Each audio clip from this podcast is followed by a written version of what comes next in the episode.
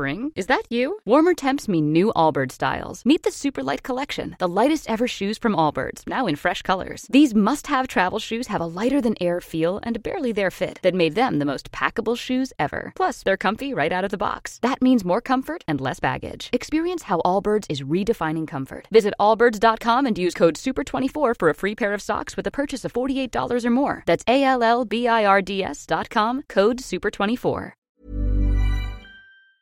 Rien ne nous arrêtera. Ces mots, ce sont ceux du Premier ministre israélien Benjamin Netanyahou au sujet de l'offensive de son armée dans le territoire palestinien de Gaza, et alors que la quasi-totalité des pays du monde appellent à un arrêt des combats. La situation est donc particulièrement tendue, et c'est ce que l'on va voir aujourd'hui, c'est le sujet à la une des actualités du jour. Alors cela fait maintenant plusieurs semaines que de plus en plus de voix s'élèvent dans le monde pour critiquer la riposte de l'armée israélienne dans la bande de Gaza une riposte jugée euh, disproportionnée par certains face à l'ampleur des dégâts, que ce soit matériels et humains qu'elle provoque. Alors euh, la trêve humanitaire de plusieurs jours début décembre avait suscité un certain espoir parce que ça avait permis la libération d'une partie des otages israéliens et étrangers détenus par le Hamas, mais encore une entrée euh, d'aide humanitaire plus importante à Gaza. Cependant, eh les combats ont très vite repris. Face à cela, donc, les pays de l'Assemblée générale de l'ONU ont adopté ce mardi une résolution demandant, je cite, un cessez-le-feu humanitaire immédiat et la libération sans condition de tous les otages. Cependant, contrairement aux résolutions qui viennent du Conseil de sécurité de l'ONU, là en l'occurrence, une résolution qui vient de l'Assemblée générale de l'ONU, ce n'est pas du tout contraignant. Autrement dit, le Hamas n'est pas obligé de libérer les otages et l'armée israélienne n'est pas obligé d'arrêter son offensive. Et d'ailleurs, à en croire les dernières déclarations, eh l'armée israélienne et le gouvernement israélien souhaitent surtout poursuivre la guerre en cours. Depuis euh, le massacre du 7 octobre par le Hamas en Israël, qui a fait plus euh, de 1200 morts selon euh, le gouvernement israélien, plus de 18 600 Palestiniens ont été tués à Gaza, selon le ministère de la Santé du Hamas. C'est la seule source disponible sur place, alors que l'ONU, l'OMS et les ONG sur place évoquent eux aussi un bilan très élevé. Par ailleurs, au-delà des morts et des blessés avec ce bilan donc qui grossit chaque jour, la situation humanitaire sur le territoire palestinien est absolument catastrophique selon les ONG.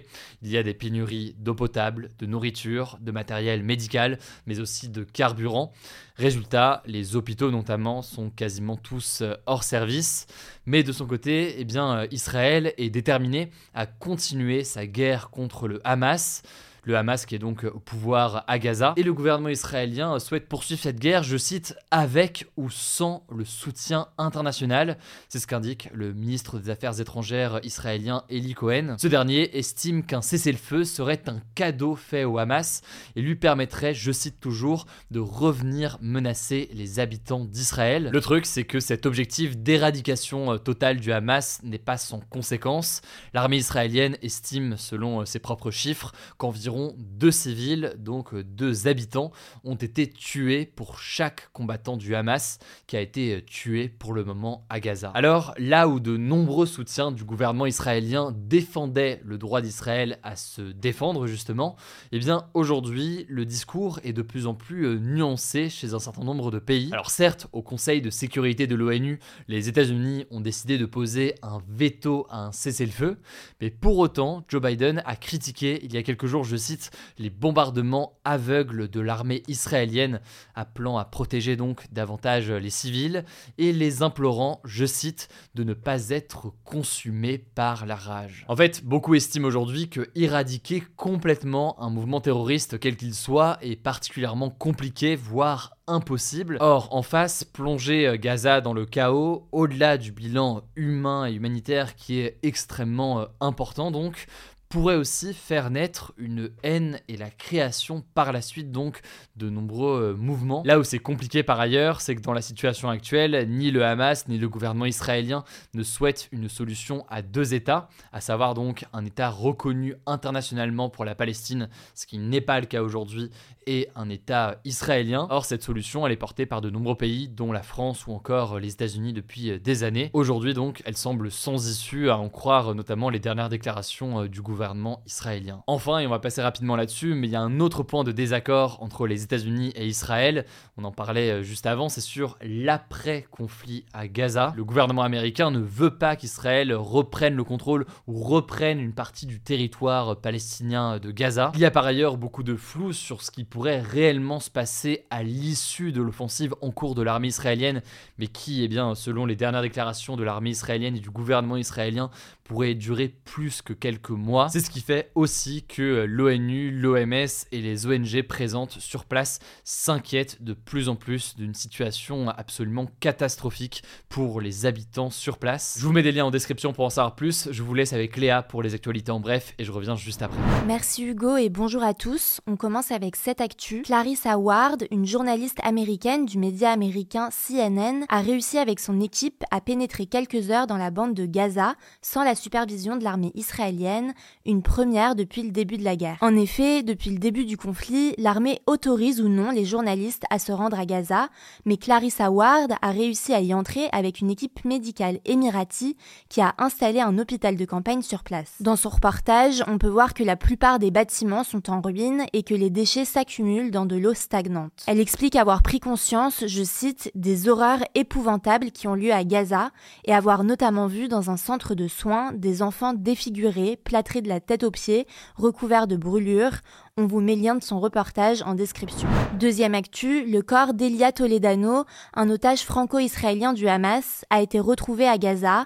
Sa dépouille a été ramenée en Israël par l'armée israélienne. Le jeune homme de 28 ans avait été pris en otage lors de l'attaque du 7 octobre alors qu'il participait au festival de musique Tribe of Nova. Emmanuel Macron a fait part, je cite, de sa profonde tristesse et a indiqué que la France continuait d'œuvrer pour libérer tous les otages. En tout, environ 240 personnes ont été enlevés par le Hamas lors de l'attaque du 7 octobre et selon les autorités israéliennes, environ 135 seraient toujours détenus par le Hamas, dont trois otages français. Troisième actu, en Allemagne et aux Pays-Bas, Quatre hommes soupçonnés d'être des membres du Hamas ont été arrêtés. Selon le parquet fédéral allemand, ils auraient été chargés de rassembler des armes à Berlin, la capitale allemande, afin de préparer d'éventuels attentats contre des institutions juives en Europe. Par ailleurs, la police les services de renseignement danois ont annoncé l'arrestation de trois personnes au Danemark et d'une autre aux Pays-Bas pour contrer un projet d'attentat terroriste. Ils seraient eux aussi des membres du Hamas, selon Israël. D'après le Danemark, il n'y aurait pas de lien direct entre les arrestations annoncée par l'Allemagne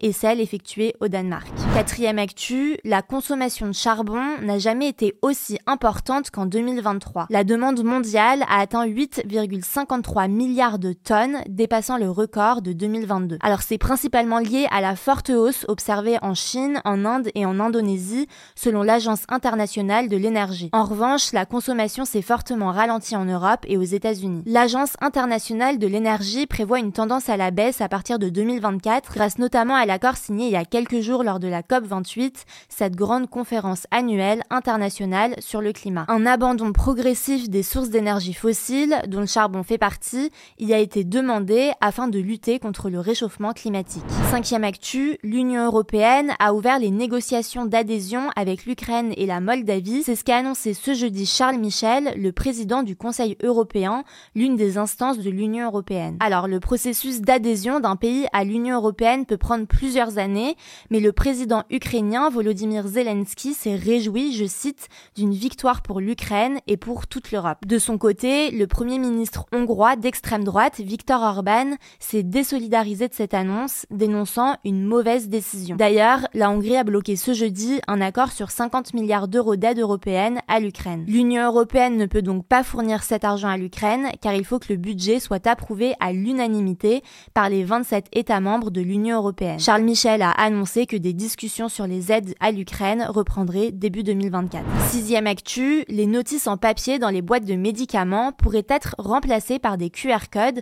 C'est ce qu'a annoncé le gouvernement ce vendredi. Concrètement, le gouvernement va lancer une expérimentation en ajoutant un QR code sur certaines boîtes vendues en pharmacie début 2024. Alors dans un premier temps, les boîtes vendues dans les pharmacies de ville garderont leur notice papier en plus du QR code. Et le QR code renverra vers des infos sur le médicament présenté en format vidéo ou avec des fiches interactives. L'objectif du gouvernement, c'est d'évaluer à quel point les patients utilisent le QR code, s'ils y arrivent, mais aussi d'améliorer l'empreinte carbone des produits de santé. Septième actu, un jeune anglais de 17 ans a été retrouvé au bord d'une route près de Toulouse, en France, six ans après avoir disparu en Espagne. En fait, en 2017, Alex Batty, qui avait 11 ans à l'époque, avait disparu avec sa mère et son grand-père maternel qui n'avait pas sa garde. Dans la nuit de mardi à mercredi, un chauffeur livreur a vu le jeune homme marcher seul au bord de la route, en plein milieu de la nuit. Il lui a alors raconté s'être enfui de la communauté spirituelle dans laquelle il vivait reclus depuis des années. Selon lui, il aurait été kidnappé par sa mère, mais n'aurait pas subi de mauvais traitements. Alex Batty devrait bientôt retourner en Grande-Bretagne, où il retrouvera sa grand-mère, sa tutrice légale. Et on finit avec cette actu.